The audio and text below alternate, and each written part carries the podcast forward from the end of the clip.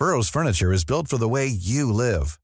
From ensuring easy assembly and disassembly to honoring highly requested new colors for their award-winning seating, they always have their customers in mind. Their modular seating is made out of durable materials to last and grow with you. And with Burrow, you always get fast, free shipping.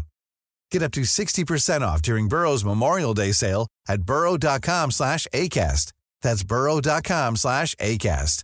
burrow.com slash ACAST.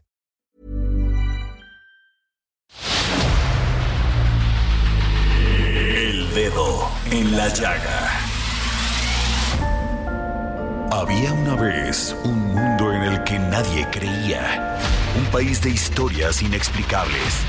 Una nación con personajes asombrosos.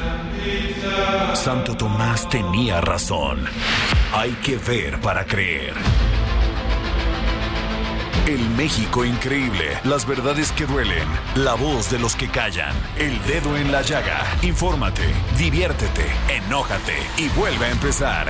El Heraldo Radio presenta El Dedo en la Llaga con Adriana Delgado.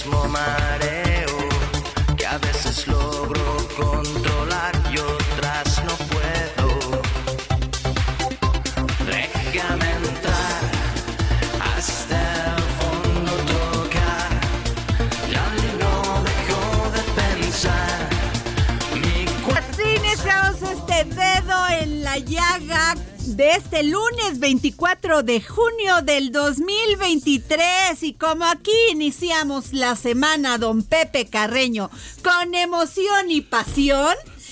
Así estamos escuchando Déjame entrar de este de este gran grupo Moenia. No sé si usted, pero a mí me ponía de muy buen humor y además era así, el clásico de antes se llamaban discoteca. Ahora se llaman antros. Mire, el, el principio es el mismo, a final de Bueno, cuentas. pues yo me ponía a bailar y me, me pues me recuer- me trae muy agradables recuerdos de aquellas fiestas, porque además se divertía uno en lo sano, fíjese. Oh. Yo, y se lo voy a decir, aunque yo ya era mamá de una niñita, es, pues a veces me daba mis escapadas para poder bailar, pero yo nunca vi estas cosas que pasan ahora de las drogas, del alcohol. Igual sí existía, pero además era una diversión como tranquila. Bueno. No tenía uno tanto miedo. Mire, lo- lo- yo, yo creo que dentro de los antros o dentro de los discos y dentro de los clubes nocturnos siempre hubo un elemento o una un estrato así más o menos oscuro, ¿no? Pero no se veía o no era muy, muy evidente. Y lo, lo que pasa es que ahora lo vemos en la calle, lo sentimos en la calle, sentimos la presión. La de- violencia de en la violencia en el país. está desatada, don Pepe. O sea, todos los fines de semana, si no matan a alguien, le avientan una bomba, incendian un lugar, matan a en una, algo. per- a una pareja que están comiendo o cenando en una taquería en Morelos. O sea, cosas verdaderamente terribles. No se preocupe, el gobierno tiene otros datos. Así es, así es, así es. Bueno, nos vamos a nuestro primer resumen informativo del dedo en la llaga con el gran Héctor Vieira. El presidente Andrés Manuel López Obrador minimizó las reducciones de las calificaciones y perspectivas de Pemex anunciadas por las calificadoras Moody's, Investor Service y Fitch Ratings y afirmó que no afectan en nada. El mandatario mexicano presumió que la inflación sigue a la baja y que durante la primera quincena de julio se ubicó en 4.79% anual. El dato de inflación publicado por el INEGI es el más bajo desde la primera quincena de marzo de 2021, previo a las afectaciones económicas por la pandemia de COVID-19. El presidente López Obrador dijo que México tiene que cumplir con el Tratado de Aguas Internacionales de 1944 entre nuestro país y Estados Unidos y aseguró que es un acuerdo que ha sido benéfico para México. En otros temas, el jefe del Ejecutivo adelantó cuáles serán los temas que tratará con Elizabeth Sherwood Randall, asesora de Seguridad Nacional de la Casa Blanca de Estados Unidos, que visitará de nueva cuenta México para dialogar con las autoridades nacionales sobre el combate al tráfico de fentanilo. Los temas son migración, narcotráfico, tráfico de armas y cooperación para el desarrollo. El presidente acusó al Instituto Nacional Electoral y al Tribunal Electoral del Poder Judicial de la Federación de querer silenciarlo y de estar convertidos en los grandes censores. Se quejó de que ya no puede tocar muchos temas frente a las restricciones que están imponiendo las autoridades electorales. El Tribunal Electoral del Poder Judicial de la Federación otorgó al Instituto Nacional Electoral la facultad de decidir si se permite o se retira la propaganda de los aspirantes presidenciales, como la que aparece en espectaculares, vehículos de transporte público y bardas. También será el Consejo General del INE el que defina si los gastos vinculados a los procesos en el frente opositor y en Morena son abonados al rubro de este gasto ordinario de los partidos o los de pre-campaña. El Senado deberá aprobar en el próximo periodo ordinario de sesiones que se inicia en septiembre la mayor parte del rezago legislativo que arrastra, toda vez que por lo menos 27 legisladores pedirán licencia para contender por las nueve gubernaturas que estarán en juego en 2024, entre ellos los titulares de los dos órganos de gobierno de esa Cámara y los coordinadores del PAN y Movimiento Ciudadano. El ministro de la Suprema Corte de Justicia de la Nación, Juan Luis González Alcántara, propuso a sus compañeros de la primera sala invalidar la reforma al artículo 132 de la Ley General de Víctimas, que limita la cantidad de recursos y ayudas que puede recibir una persona por reparación de daños por parte de la Comisión Ejecutiva de Atención a Víctimas. Los programas sociales del gobierno federal y el aumento al salario mínimo han ayudado a reducir la pobreza laboral en el país, lo cual se refleja en la población con empleo, los adultos mayores y los hogares en general, como evidencia de que el cambio en la concepción de la política tiene efectos reales en la vida de millones de mexicanos, así lo aseguró Gerardo Esquivel, ex subgobernador del Banco de México. El Seguro de Salud del Instituto de Seguridad y Servicios Sociales de los Trabajadores del Estado ISTE reportó un déficit de más de 9 mil millones de pesos. Para cubrir las necesidades en este rubro, este año hará uso de su reserva financiera, pero se agotará en los siguientes cinco. A partir de 2029, necesitará de recursos adicionales para continuar con la prestación de servicios médicos, así lo reveló el informe financiero y actuarial 2023 de la institución. Martí Batres, tras asumir el gobierno de la Ciudad de México, aseguró que las líneas 3 y 9 del metro son el nuevo reto.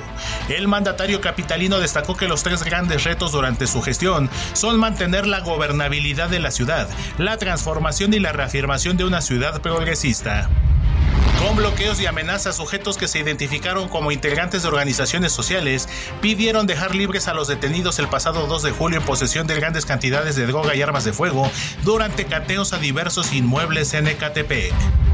Paseo de la Reforma estrenó por fin el monumento anunciado de la joven de Amajac, en sustitución de la estatua de Cristóbal Colón, la cual se retiró en octubre de 2020 para ser sometida a restauración, pero que finalmente no regresó a su glorieta ubicada en la intersección de las avenidas Morelos e Ignacio Ramírez por demanda de colectivos indígenas y feministas. En el primer semestre del año se detectaron 4.761 robos a transportistas de carga en el país, lo que representó un alza anual de 11.6% y la cifra más alta para un mismo periodo desde 2019, de acuerdo con el Secretariado Ejecutivo del Sistema Nacional de Seguridad Pública. Según el organismo, alrededor del 87% de los atracos fueron con violencia, siendo el Estado de México, Puebla y Veracruz las entidades con mayor incidencia en este tipo de delitos. Bueno, y déjenme contarles porque me dio escalofríos esta nota. Tras 15 horas de búsqueda en la zona montañosa de La Rumorosa, elementos del Grupo Beta de Tijuana y de Tecate del Instituto Nacional de Migración en Baja California localizaron y auxiliaron a cinco personas de nacionalidad peruana y colombiana, entre ellos un menor de edad enfermo. Poco antes de las 11 horas del pasado 18 de julio, el Centro de Comando, Control, Comunicaciones y Cómputo C4 de la entidad reportó su desaparición. Un poco antes lograron comunicarse vía telefónica con una de las personas migrantes y se realizó un recorrido por parte por la parte norte del Parque Eólico Sierra Juárez, pero no los ubicaron. Y déjenme decirlo, si alguien tiene, si alguien conoce esta zona de la Rumorosa, solo decirles que es terrible. Es una zona inhóspita con unos acantilados, unos este, despeñaderos terribles. Y además árida. Árida, un desierto terrible. Se necesita tener, estar en un grado de desesperación don Pepe, como están todos los migrantes, para pasarse. caluroso en el día, frío en la noche. No, pero para pasarse ah, por esta zona, podemos entender, don Pepe, este, esto en Nuevo Laredo, eh, el, cruce del río.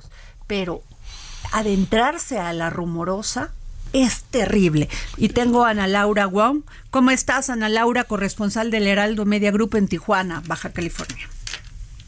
Hola, ¿qué tal? Buenas tardes, te saludo con gusto. Y sí, justo como lo están comentando, la verdad es que las temperaturas son altísimas. Ya en, la zona de Mexicali, muy cerca de lo que es la rumorosa, pues ya se registran temperaturas arriba de, los 50, 47 han estado. Entonces, sí, es, es muy, muy fuerte la temperatura que incluso pues uno de los menores de edad que estaban eh, entre ese grupo de, de, migrantes extranjeros, pues ya presentaba signos de deshidratación cuando, cuando fueron localizados se trata de cinco personas este, extranjeras, entre ellos pues este menor que les comento, y eh, pues se encontraban en la zona montañosa de la Rumorosa y fue eh, por parte de, una del centro de comando eh, de control y comunicaciones del C4 cuando se reporta el extravío de personas ellos pues rápidamente pues fue como localizaron por medio de, los del grupo Beta también del Instituto Nacional de Migración a estas personas pues tras varias varias horas de búsqueda 15 horas y bueno pues uno de ellos este mencionaba que habían pasado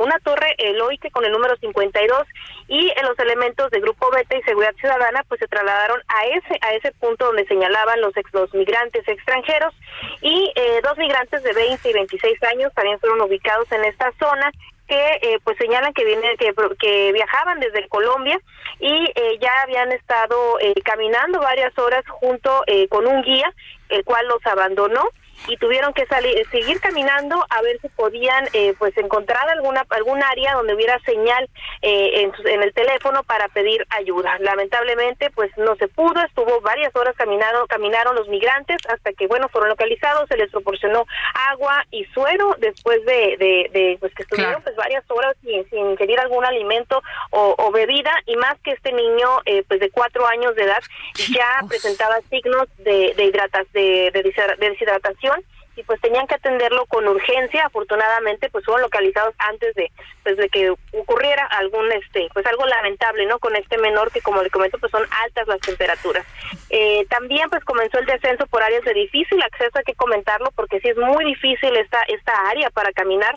Entonces eh, fueron encontrados en, en medio justo en medio de un cañón y las otras dos personas, eh, pues acompañadas de un hombre de 30 años de edad, de origen eh, de, originario de Perú, fue quien mencionó pues que ya no tenían este ni agua ni alimentos. Entonces ya una vez que los estabilizaron, eh, pues fueron trasladados a un albergue aquí de la ciudad de Tijuana, donde hasta el momento pues están recibiendo la atención necesaria por parte de las autoridades municipales, pero también del Instituto Nacional de Migración. Muchas gracias, Ana Laura Wong, corresponsal del Heraldo Media Group en Tijuana, Baja California. Gracias por esta información. Gracias, bonita tarde. Terrible, don Pepe, imagínese. O sea, cuatro años el niñito y adentrarse a la rumorosa de ser una cosa espantosa. Y, igualmente terrible el que hay alguien, y no voy a poner un calificativo, tenga la insensibilidad, la, crueldad. la crueldad de abandonarlos en pleno desierto. Así es. Bueno, don Pepe, fíjese que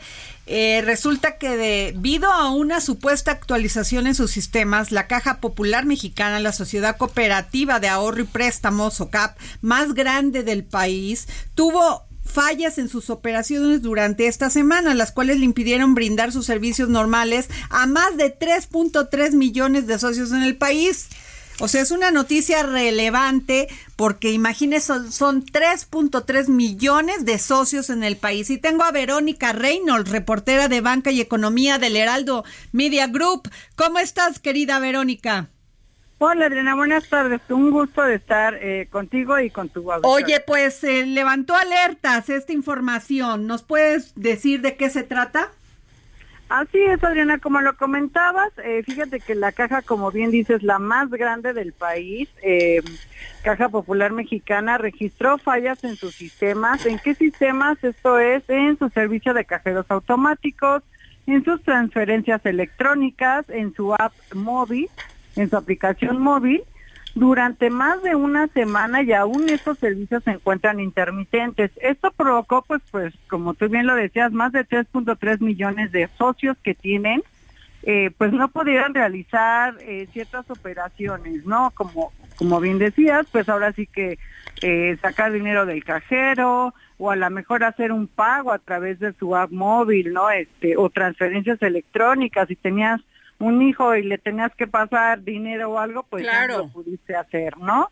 Claro. Eh, fíjate que este no es el primer caso que se presenta en lo que va del mes, es el segundo. El primero fue eh, con el banco Index.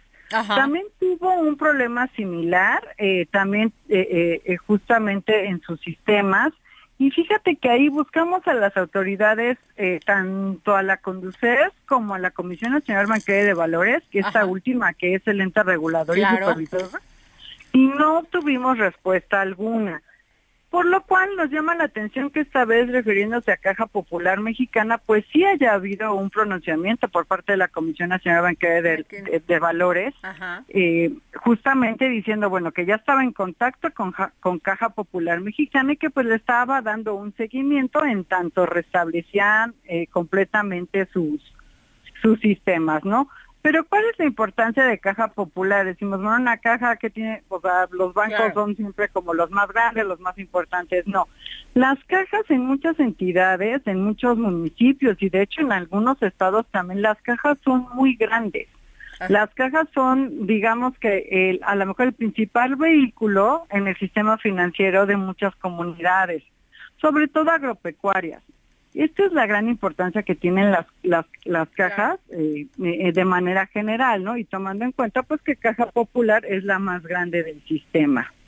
Pues eh, gracias por la información, Verónica Reynolds, porque había ya, ah, este, se, a ver, don Pepe Carreño. Verónica, eh, pe- perdóneme, eh, ¿cómo está? Mire, eh, yo soy un malpensado de origen, así que eh, me hago, para mí la pregunta es, ¿en qué medida, por ejemplo, Invex o en qué medida la caja pudieran ser o haber sido vulnerables a ataques de hackeo o este tipo de ataques de, ah, de retención o de o, o de que los malandros eh, de alguna forma interfieren con las operaciones hasta que reciben algún tipo de rescate.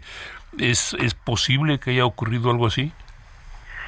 Eh, ese, es posible efectivamente los sistemas, eh, así como todas las entidades financieras, específicamente los bancos, eh, invierten mucho eh, anualmente para justamente garantizar la seguridad de todos sus sistemas, pues sabemos que no hay nada seguro al 100%, ¿no? Eh, hasta el momento no se nos ha comentado nada al respecto, no se ha dicho. De hecho, los bancos tienen la obligación de, informar esto al Banco de México y Banco de México hace una publicación cada seis meses sobre los hechos que consideran los bancos relevantes en cuanto a la vulneración de su sistema de sus sistemas, perdóneme, de su red de, de sistemas, ¿no? Ajá. Eh, no es, eh, no podemos descartarlo, pero ahora sí que tampoco podemos afirmarlo porque no tenemos ninguna información en este sentido al respecto. Pero bueno, no, no, no es algo que pueda Que se pueda descartar. exactamente ni en estas instituciones ni en ninguna. Ahora me llama la atención por qué el silencio en el Pues, caso de, de Invex.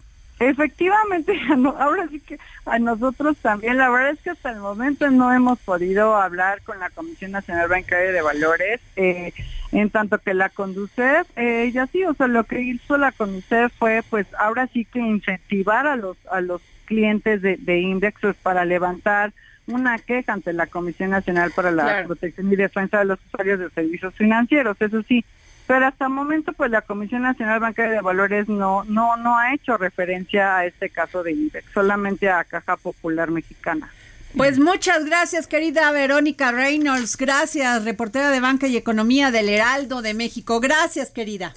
Gracias, ¿no? mucho Sí. gusto. Gracias, Don señora, Pepe hasta Car- luego. Gracias, don Pepe Carreño. Pues, ¿qué quiere que le diga? Esto es eh, absolutamente de locos, ¿no? La reunión que se está llevando Esto, a eh, cabo. sigue siendo absolutamente de locos también, porque, es- porque la verdad es que te- tenemos, eh, tenemos un problema doble. Tenemos la visión en la que México y Estados Unidos no parecen estar cercanos, pero tenemos también la, la, la imagen de esas reuniones donde se señala que sí, que sí hay cooperación entre México y Estados Unidos, o por lo menos un diálogo importante en términos de seguridad, en términos de narcotráfico, de migración, en términos de pues todo esto que estamos viendo, ¿no? De, de hecho. Entonces, hoy hay una de esas reuniones, va a haber una hay un subsecretario de Estado, hay una eh, subdirectora del Consejo Nacional de Seguridad para reunirse con el presidente López Obrador y para reunirse con la secretaria de Seguridad, Ruth. eh, eh, Ah, a ver, eh, la, secretaria de Seguridad Pública del, ah, del de, país de Estados Unidos. de- y de México Ajá. también. Ajá, ok, Rosa Isela. Rosa Isela. Rodríguez. Perdón, Rosa Isela Rodríguez, se me fue el nombre por completo. El, ah, entonces, se van a reunir, hay una cooperación real, hay un intercambio de información de inteligencia, hay intercambios de información en tiempo real en alguna medida.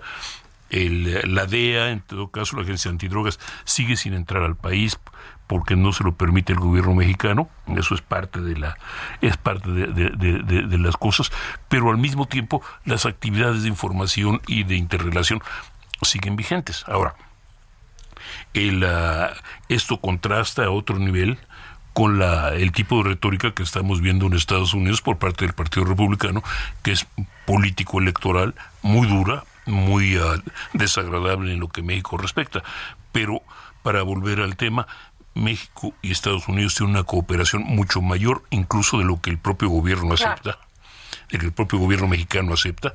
Y además debería de ser así, son nuestros vecinos, o sea, Mire, es im- imposible no verlos, o sea, Mire, que tengan no, un río y la rumorosa encima. Mire, simple, simple y llanamente, ah, te- términos de migración. Eh, junio fue el mes con menos migrantes detenidos en los Estados Unidos en más de un- eh, en, en todo el año, Claro. quizá, un eh, o quizá más en más de un año. Y eso se debe mucho a la cooperación del, del gobierno mexicano. Claro. Eso también hay que decirlo. Que Que de facto somos el tercer país seguro. La- eso para bien, para- para, eh, eh, con otro Sin nombre, recibir el, el dinero que deberíamos de recibir. si- si- sin ese nombre, pero somos el tercer país seguro. Sí. a querer o no. Ahora, el, los Estados Unidos se especializan en la fabricación de enemigos, entre comillas, así de...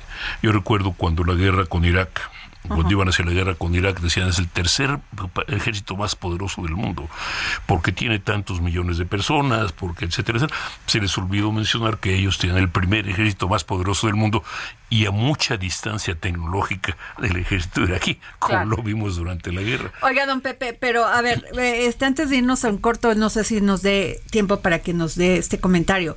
El presidente recibió hoy a este esta reunión bicameral este con AMLO considera como novelesco y extraño aplazamiento de sentencia a García Luna. ¿Qué piensa? ¿Lo Mire, recibe muy este, Mire, eh, el, eh, con el respeto que me merece el señor presidente, creo que eh, no tiene, que yo sepa, muchos conocimientos del sistema jurídico americano y de la forma en que se desarrolla.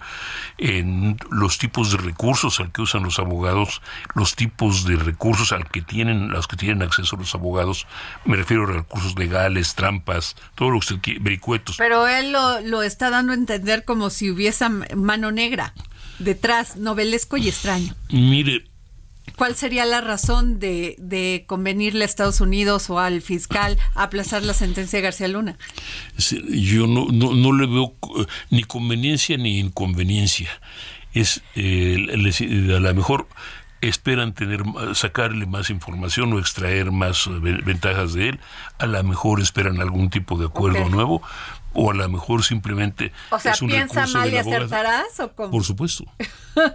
Ahora esta supuesto. reunión de dos personalidades como la, la encargada de la seguridad de Estados Unidos y la encargada de la seguridad de México es muy importante porque además, entre otros temas, es el tráfico del fentanilo. Sí, sí, pero, es, es- pero es un diálogo constante y el fentanilo es una de las cuestiones más difíciles de detener que pueda encontrar. Bueno, vamos a irnos a un corte y regresamos aquí al dedo en la llaga para seguir con don Pepe Carreño.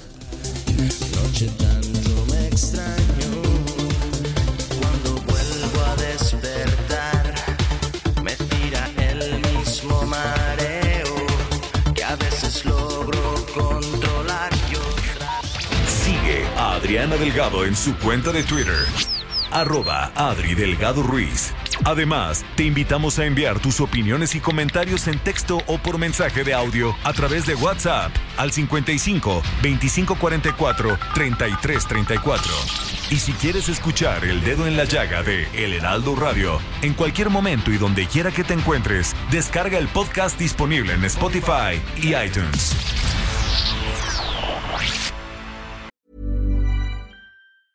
Hey, it's Ryan Reynolds, and I'm here with Keith, co star of my upcoming film, If, only in theaters, May 17th. Do you want to tell people the big news? All right, I'll do it. Sign up now and you'll get unlimited for $15 a month and six months of Paramount Plus Essential Plan on us. Mintmobile.com slash switch. Upfront payment of $45 equivalent to $15 per month. Unlimited over 40 gigabytes per month. Face lower speeds. Videos at 480p. Active Mint customers by 531.24 get six months of Paramount Plus Essential Plan. Auto renews after six months. Offer ends May 31st, 2024. Separate Paramount Plus registration required. Terms and conditions apply if rated PG.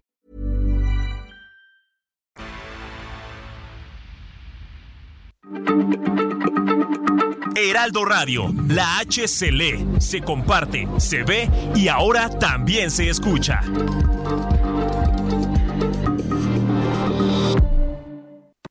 Sigue a Adriana Delgado en su cuenta de Twitter en arroba Adri Delgado Ruiz. Y envíanos tus comentarios vía WhatsApp al 55 25 44 33 34 o 55 25 02 21 04.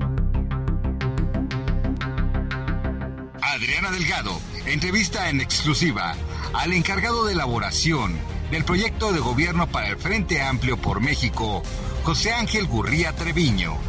El término yo creo que se lo han preguntado varias veces porque yo todavía no logro entender. Cuando se habla, sobre todo el gobierno de la 4T, el gobierno federal, hablan de los neoliberales. Yo entiendo liberal como una persona en búsqueda de la libertad, del libre comercio, de muchas cosas que nos dan la libertad, la libre expresión. ¿Qué entiende usted por neoliberal? Qué importante que hayas mencionado de dónde viene lo de neoliberal pues es- y, y- y qué es lo que quiere decir. Es precisamente porque la gente está buscando la libertad. ¿Y cómo se obtiene la libertad? Se obtiene a base del conocimiento, se obtiene a base del trabajo, se obtiene a base, a base del esfuerzo, se obtiene a base de los estudios. Pero además, déjame decirte cuál es mi experiencia. Y esta es una experiencia de primera mano, no es teórica. Todos los países quieren crecer más, todos los países quieren tener más empleos, todos los países quieren que los empleos sean mejor remunerados, todos los países quieren tener un mejor sistema de salud, todos los países quieren tener un mejor sistema de educación, todos los países quieren aumentar su productividad, todos los países quieren aumentar su competitividad, independientemente de si son socialistas o si son de centro de centro centro, ¿verdad? Si son de centro derecha, todos persiguen lo mismo. Este concepto de decir son conservadores, son neoliberales, es completamente obsoleto. Hoy ya no sirve para definir a nadie, porque en el fondo las sociedades quieren lo mismo. Lo que quieren es mejorar su nivel de vida y mejorar su nivel de bienestar. Eso es lo único que importa. Y si las políticas públicas que aplica un país, un gobierno, no generan un mayor nivel de bienestar, entonces las políticas públicas no valen ni siquiera el papel en que están escritas. Jueves, 10.30 de la noche. El Dedo en la Llaga, Heraldo Televisión. Bueno, y regresamos aquí al dedo en la llaga. Son las 3 de la tarde con 33 minutos aquí en la Ciudad de México, donde transmitimos el, el, dedo en la llaga en el Heraldo Media Group. Y don Pepe Carreño, nomás le cuento que este jueves tenemos una entrevista de 10 con José Ángel Gurría, que fue ex secretario de Hacienda, ex secretario de Relaciones Exteriores y de director general de la organización de país de la organización de, de cooperación y desarrollo económico. Así es, pero déjeme decirle una cosa que yo no sabía. Resulta que José Ángel Gurría estudió en la UNAM Economía. En 1968 estaba saliendo de la carrera cuando entra el ejército y se lleva a Ifigenia Martínez. Y entonces me cuenta todo esto, cómo lo vive él, cómo se llevan a su maestro que estaba de sinodal en ese momento y este y pues tienen que ir a visitarlos a la cárcel y llevarles pues tortas, cigarros y más. Y usted pensaría que José Ángel Gurría vivió eso?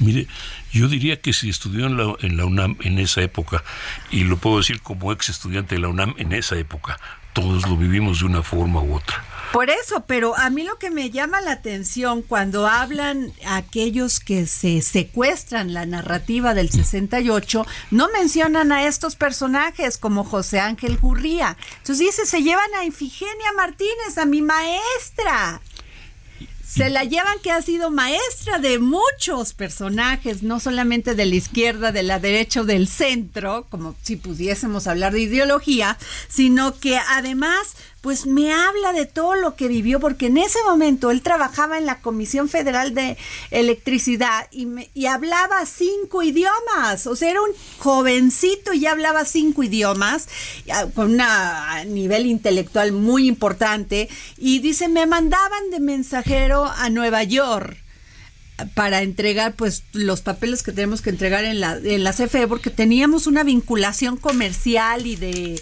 y de este cooperación tecnológica y todo esto y para mí era Zoom, imagínese, me decía, imagínese estar tan joven estudiando economía en la UNAM y de repente verme en Nueva York. Pero además de esto, yo le pregunté, oiga, pues ideológicamente usted ha estado en un tema complicado, porque tener a Karl Marx y a Adam Smith, ver los dos mundos, entonces no sabe qué agradable este, entrevista, no se la pierdan el próximo jueves a las diez y media. Y, vale la pena, Adri, porque eh, al margen de cualesquier otra cosa, es un, es, un, es un personaje con una extraordinaria capacidad intelectual y fue parte muy central en, en, momentos muy importantes de la historia de México, como la renegociación de la deuda externa. Fue importantísimo. Pero como los tachan de fifís y de, y de conservadores y neoliberales, que además yo le dije, yo no entiendo ese término neoliberal. Para mí, lo liberal es la libertad en todos los sentidos, libre comercio, libertad de expresión, libertad de todo, lo que queremos todos los ciudadanos, todos los seres humanos. Son sellos muy convenientes, ¿no? Pero eh, es decir, a, alguien le sirven para algo que no es necesariamente otra cosa. Pues no, no se pierda esta entrevista, don Pepe, el próximo jueves a las diez y media de la noche por el Heraldo Televisión. Y tenemos ya en la línea a nuestro compañero eh, a Gerardo Galicia, corresponsal del Heraldo Media Group, eh, perdón, Gerardo García, porque me confundí con Gerardo Galicia, perdón, corresponsal del Heraldo Media Group en el Estado de México, porque hubo un bloqueo, pero a ver, Gerardo, mejor platícanos tú. Hola, ¿qué tal? Muy buenas tardes, Adriana. Te saludo a ti también al auditorio. La avenida central y la vía Morelos en Ecatepec fueron bloqueadas por un grupo de taxistas quienes pedían la liberación de personas la tarde del domingo. Ambas vías colapsaron por lo que fueron afectados cientos de vehículos que circulaban por la zona y los manifestantes atravesaron sus unidades para evitar el paso en ambas direcciones en avenida central a la altura del metro Ecatepec y del río de los Remedios, en tanto que en la vía Morelos la afectación se a la altura de la comunidad de Santa María.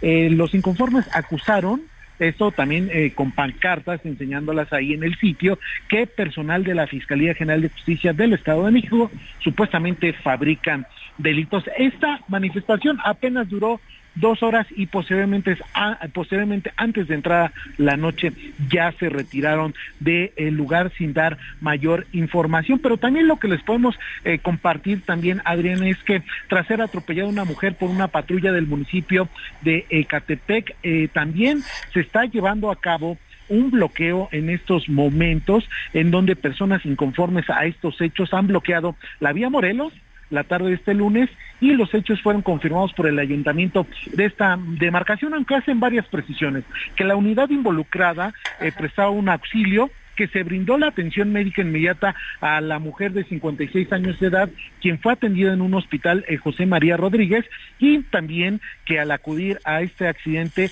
los eh, policías también que de esta unidad involucrada fueron agredidos y que se encuentran uno de ellos en estado grave en un hospital y ante estos todos hechos, pues también se encuentra en estos momentos esta vía Morelos también bloqueada. Claro. Gerardo, nada más comentar esto, el bloqueo que hubo por taxistas y demás. Este, eh, esto tiene relación con que la Fiscalía Mexiquense arrestó hace dos semanas en la colonia Fuentes de Aragón a 30 sujetos en posesión de seis armas de fuego y más de tres mil dosis de distintos tipos de droga. Solamente ellos hacían referencia, sin entrar a detalles, que se trataban de detenciones y acusaciones de, eh, supuestamente fabricación de delitos de la Fiscalía en esta eh, zona del Valle de México. Ahora es, es grava porque ellos dicen que eh, se han detectado al menos 10 organizaciones que presuntamente esconden y protegen actividades y este delictivas y señalan a un sindicato y organización nacional de la República Mexicana, el, el Luzón.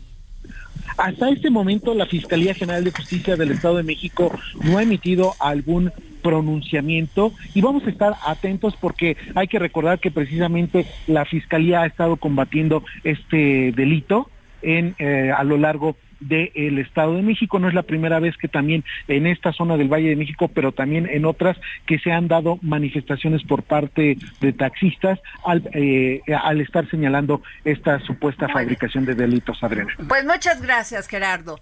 Y don Pepe Carreño, fíjese que resulta que había desaparecido un avión en el Aeropuerto Internacional de Ciudad de México, ¿no? Así de fácil. Así, o sea, este hubo este muchos tweets de que dónde estaba el avión que había desaparecido de esta compañía. Una fíjese una aeronave tipo British Aerospace BAE serie 800A matrícula tas tas tas no el asunto es que empezó a llamar la atención porque nadie sabía dónde quedó la bolita y dónde quedó el avión como si fuera tan fácil desaparecer un avión y no era de esos de, escala. No, no, no, no. Bueno, pues ahora resulta que la Fiscalía General de la República lo tenía asegurado.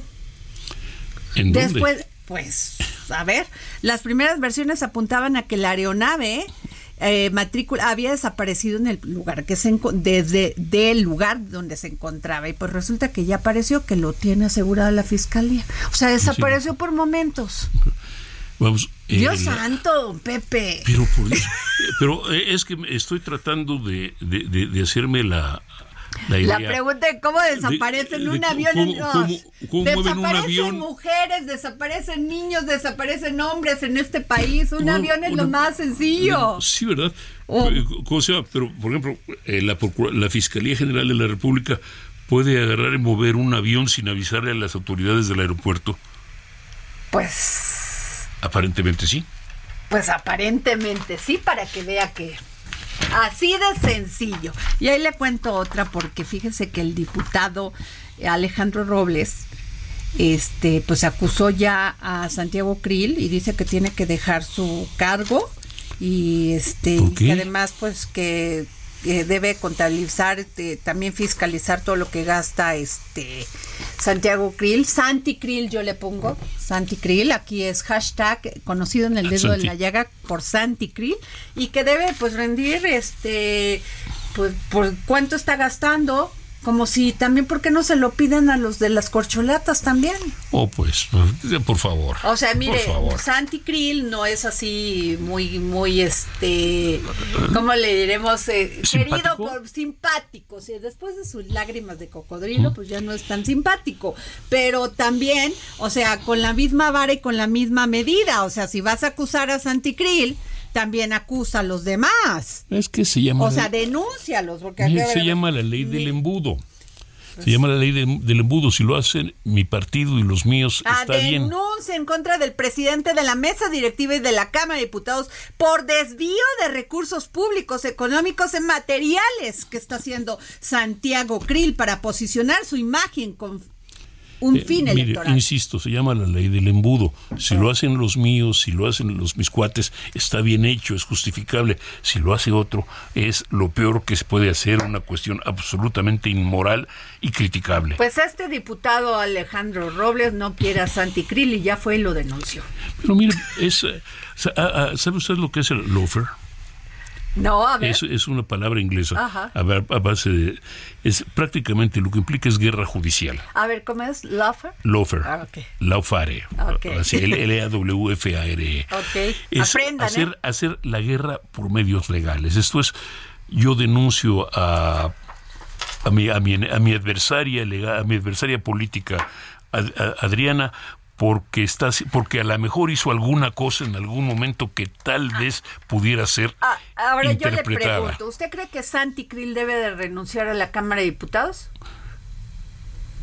Pues sí, es Mire, funcionario, ¿no? Mire, el- Funcionario de, Es, es- pero un funcionario electo, pues, Bueno. también es cierto. Es un funcionario que en Pero términos de pare- renunció este, Eh, Gerardo Fernández Noroña para participar en... en- pero, en Fer- esta- Ger- pero Fer- Fernando Noroña es, cuate nuestro. Es cuate, no, sí, a mí o sí, oiga, a mí, a mí siempre me contesta las llamadas, No, siempre es, muy mono, de siempre los nos míos. dice la neta del planeta. Y dentro, y, dentro de, y dentro de unos meses va a regresar a ser diputado otra vez tranquilamente. Pues sí, pero entonces, ¿debe renunciar o no Santiago Grill? Lo vamos a poner en encuesta Sí, en este ¿no? momento, aquí en el dedo en la llaga de Mire, Pepe. si, si, está, si está buscando la presidencia, sí. Si no, Entonces, que renuncie. A ver, opinen, por favor, vamos a hacer una encuesta, señor productor. ¿Debe renunciar Santiago Krill, Santiago Krill, Santi Krill? Mientras no, si no está buscando formalmente la presidencia, mientras no lo esté haciendo formalmente, no. Pero si lo hace, sí. Bueno, pero nomás se fue contra él, porque de- también están otros, No, están otros, este, Hay otros, eh. precandidatos ahí del Frente Amplio. Ahí, con ellos no se mete porque pues no tienen un cargo público. Pero también hay otros, otros candidatos. Bueno, de- a ver, lado. Beatriz Paredes es senadora, ¿no? Ujú. Y- A ver, a Es- ver. ya. Eh, mire, es, insisto, la ley del embudo. Si lo hacen los míos y mis cuates, está bien. Si lo hacen los otros, es absolutamente reprobable. Bueno, pues vamos a ver qué nos dice la encuesta. Mañana les diremos si Santi Krill debe renunciar o no debe de renunciar. En fin, don Pepe, bueno, hablábamos de esta reunión con la este, asesora de la Casa De se- Blanca en materia de seguridad, Elizabeth Sherwood Randall, y este, y este, y nuestra secretaria de seguridad, Rosa Isela Rodríguez. Nos, usted nos decía, hablamos, van a hablar, se van a reunir esta tarde, don Pepe, van a hablar de drogas, Drogas, narcotráfico, narcotráfico, de eh, este, migración, migración. migración, términos de, vi- ¿Y obviamente, seguridad y violencia en general, incluyendo la frontera, que es tremendamente Pero pues importante. en este diálogo pueden hablar de lo que está haciendo Greg Abbott en Texas. Eh, sí, no. Ni se pueden meter. Es decir, vamos, eh, sí, no, pero eso porque ahí, eso- ahí se ha convertido en, al- en- en una cuestión de cuáles son los límites de la de, de- de la soberanía de los estados, en este caso el estado de Texas, y cuáles son los límites de responsabilidad de la- del gobierno federal o de la Federación estadounidense. Y eso es un tema que se va a ir a juicio, para bien o Pero para pues mal. mientras está Pero mientras parando la está, ¿no? migración y, habien- y No, regresa no está, a los para- no migrantes. está parando, no está parando pero nada. regresa a Eh, los pero, pobres migrantes sí. con todo y niños. Sí, pero mire, ahí es, eso es simplemente una payasada, de cruel payasada del señor Abbott, Ajá. que es, eh, que, ¿cómo se llama? Que, que realmente no sirve para nada porque está literalmente en, en las zonas fáciles valga la expresión. Los que se cruzan por el desierto, esos no los agarran. Los que se cruzan, los, los, que tratan de cruzar por, así literalmente escondidos en vehículos, a algunos los pescan, a otros no. Y eso no, no, no. Terrible. Es, es, terrible. Es terrible. Y la instrucción, y, y, la instrucción esa de esa instrucción de devuélvanlos a como de lugar, empújenlos al río, etcétera, etcétera, es simple y llanamente de una crueldad absoluta. El señor Abbott es un violador de derechos humanos, no lo hace él directamente, pero, a ver, explíqueme que el 60% de los habitantes, de los ciudadanos y ciudadanas de Texas están de acuerdo con estas políticas de migratorias de Greg Abbott.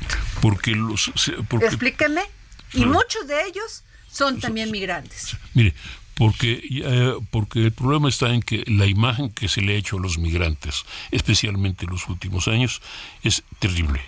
Es la imagen de, uh, de, de, personas que llevan narcotráfico, es la imagen de, de, personas que cometen crímenes, es la imagen de personas que van a tratar de abusar el sistema del presunto sistema de seguridad social de Estados Unidos, es una imagen de ilegalidad de, uh, y de delincuencia correcta o incorrectamente, esa es la imagen que reciben los tejanos y buena parte de, los... Terrible el tema de la migración. En cuanto al tema del fentanilo, porque usted recordará que hace unas dos semanas, tres semanas, este murió el nieto de Robert De Niro.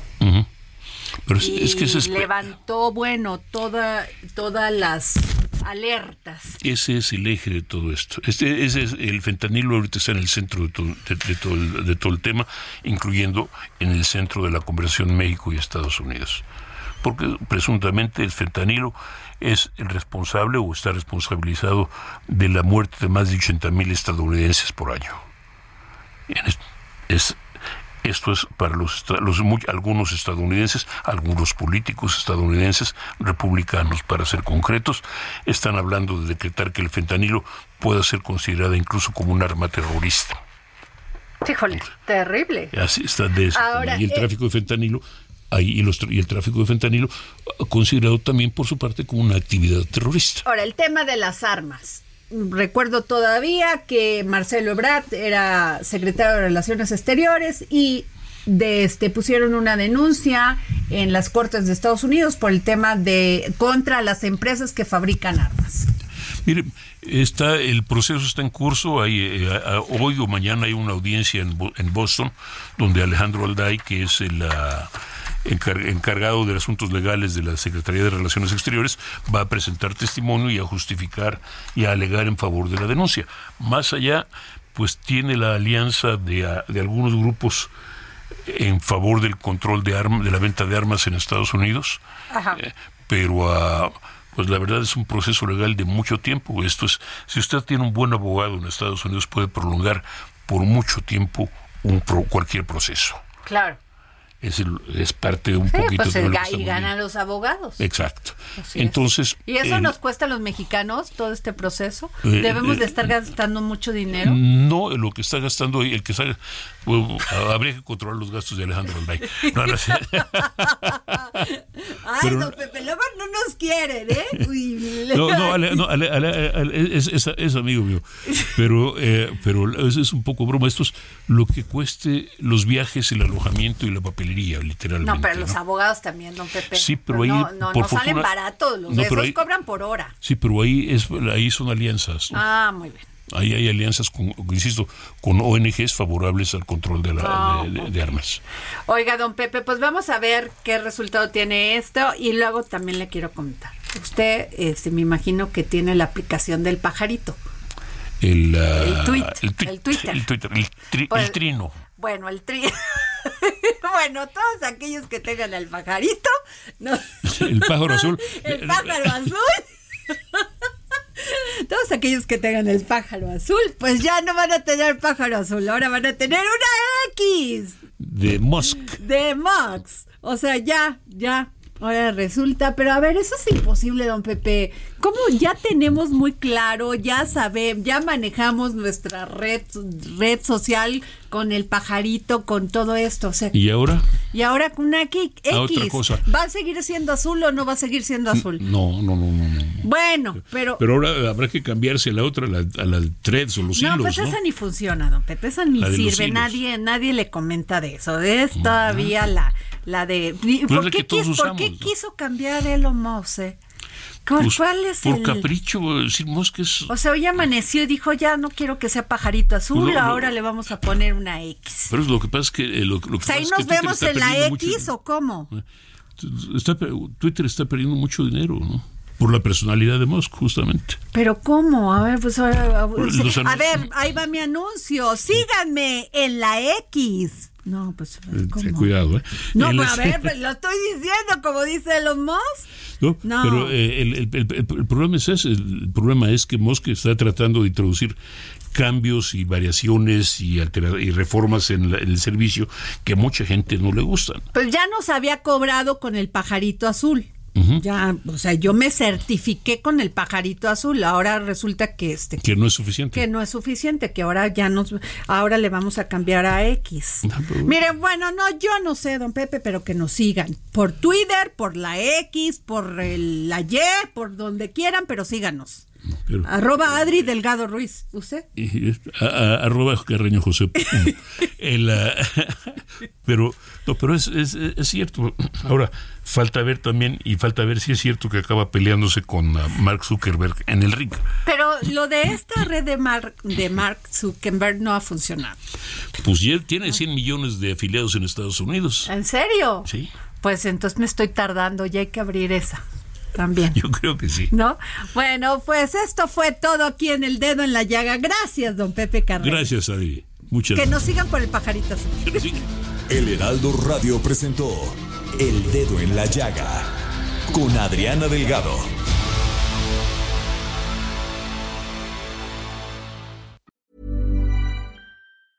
Even when we're on a budget, we still deserve nice things. Quince is a place to scoop up stunning high-end goods for 50 to 80% less than similar brands. They have buttery soft cashmere sweaters starting at $50, luxurious Italian leather bags, and so much more. Plus, Quince only works with factories that use safe, ethical, and responsible manufacturing. Get the high-end goods you'll love without the high price tag with Quince. Go to quince.com slash style for free shipping and 365-day returns.